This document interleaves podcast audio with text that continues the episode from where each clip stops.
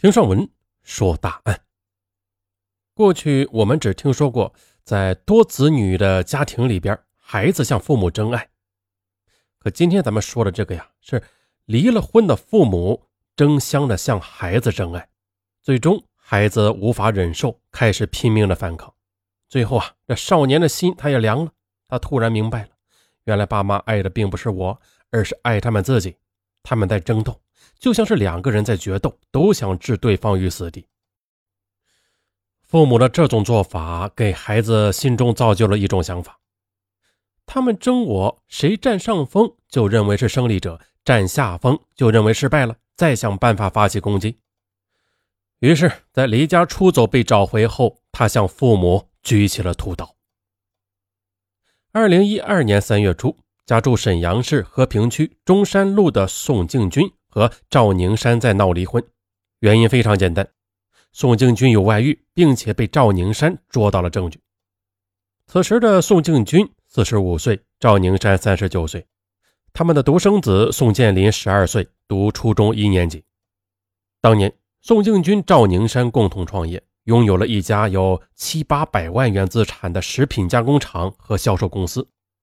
那按理说呀，这样的家庭是幸福的。可是，这种幸福快乐却被宋敬军的外遇风波打碎了。赵宁山是个聪明能干的女强人，她岂能容忍自己的丈夫出轨呀？一怒之下，她把宋敬军告上了法庭。法庭上，财产分割进行的是非常顺利，两个人还相互的谦让呢。可就在讨论关于儿子的抚养权时，这谁都不放手。最后，法庭让他们的独生子宋建林自己决定。这可难坏了只有十二岁的宋建林，爸爸妈妈都非常疼爱自己，离开谁都会舍不得。面对父母热切期望的目光，他低下了头。可在法官的一再催促下，他抬起头来说：“我的决定是，他们两个人我都不离开，我想去谁家我就去谁家。”哎呀，这想不到啊！这宋敬军和赵宁山都同意儿子的决定。无奈之下，法官也只能同意了。当天，宋建林跟着母亲回到中山路附近的家，他的父亲则去了和平广场附近的家。就这样，赵宁山领着儿子走出法庭时，还向前夫自卫似的说道：“哼，看吧，儿子还是先跟我回家了，说明他更爱我。”可儿子宋建林拉了一下父亲的手，说道：“爸爸，嗯，明天去学校接我吧，明天我住你家。”哎，宋敬军也骄傲的笑了。当晚，宋敬军正式的告诉他的外遇，你这时应该已经是未婚妻的吴新娜。你对我好坏我不在乎，可你要是对建林不好，那这个家你一天都留不下。他是我的命根子。虽然你没有结过婚，也没生过孩子，我们结婚后我也不想再生孩子。今生今世，我就只要建林一个。爱上这样一个霸道的男人，这吴新娜只能认了。他认真的点着头，而此时赵宁山正带着儿子去一家酒店吃饭，他非常动情的看着儿子：“建林，你是妈的好儿子，妈妈真的爱你，妈妈永远也不再嫁人了。你看啊，我和你爸是一起创业的夫妻，都靠不住，那这个世界上还会有靠得住的男人吗？哼，肯定没有了。妈妈这辈子只爱你一个，你可别让妈妈失望啊。”你爸爸去找那个狐狸精去了，他不可能像我这样爱你的。宋建林看着母亲，他小声的说着：“妈妈，你别说这么难听的话呀，爸爸是爱我的，吴阿姨也很好。”可看到母亲脸色不好看，他就把后半句咽了回去。哎，此时的宋敬军和赵宁山谁也没有想到，这样决定的后果会毁了他们心爱的儿子的一生。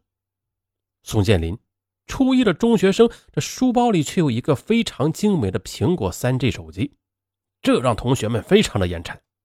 而更让同学们羡慕的是，他不仅不受父母的管制，还能管住父母。就是这一天，也就是二零一二年四月中旬的一天下午五点多钟，宋建林他刚走出校门，就看到父母都向他走来了，他就站在那里不动了。他转向母亲说道：“妈。”我都说好了今天去我爸家，你怎么来了？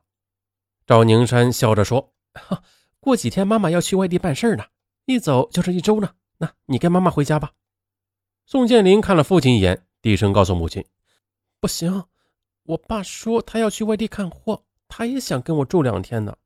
嗯，三天后他就走了，那我还是去我爸爸家吧。”可赵宁山拉着儿子就走，边走边说：“哼，你爸有小狐狸精陪着呢，你还是陪妈妈吧。”可宋建林看着父亲失落的样子，他便冲着父亲喊道：“爸爸，晚上我给你打电话。嗯，还有你出差回来，我就去找你。”，坐进母亲的轿车里，看着仍站着不动的父亲，这宋建林的眼圈红了。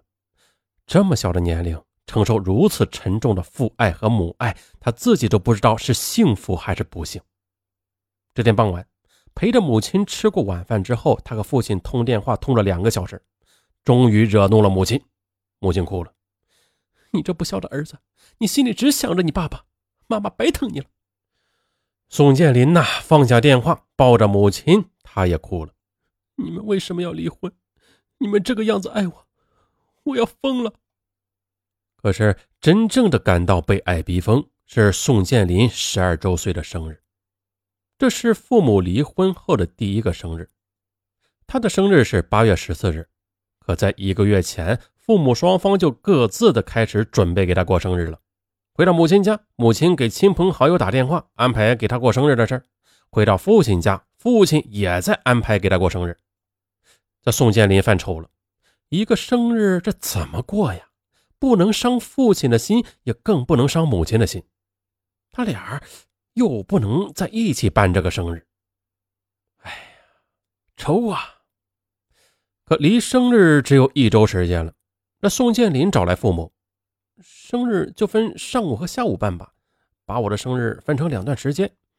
嗯，早晨八点到下午两点是一段，下午三点到晚上八点是另外一段。你们每个人选一段时间吧。如果选不出来，那就扔硬币决定。果不其然的，最后还是扔硬币决定了。宋建林生日那天，母亲是上午，父亲是下午和晚上。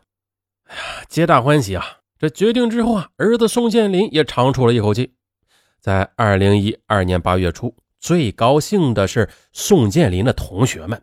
原来呀，每个人都收到了两份生日请柬，那当然高兴的手舞足蹈了。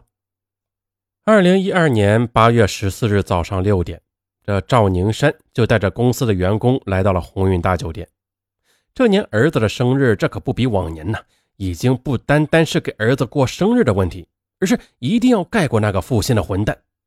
他呢，包了这家三层楼的大酒店，请了近三百名亲友和生意伙伴，还有公司近百名的员工也全部参加。儿子的同班同学、老师也都邀请。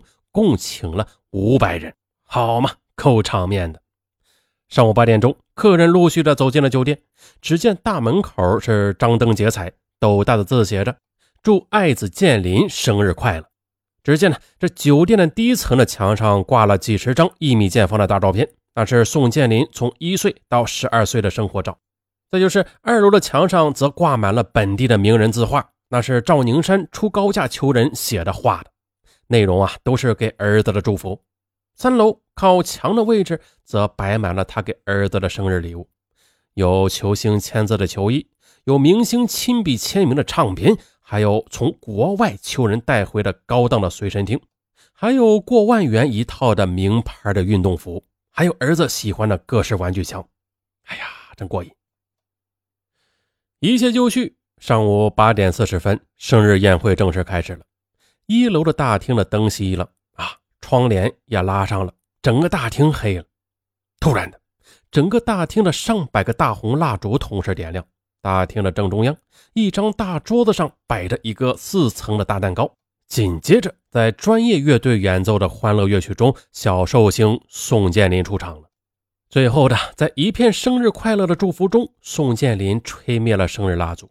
再接下来。大酒店一楼大厅的舞台上，请来了许多歌手献歌。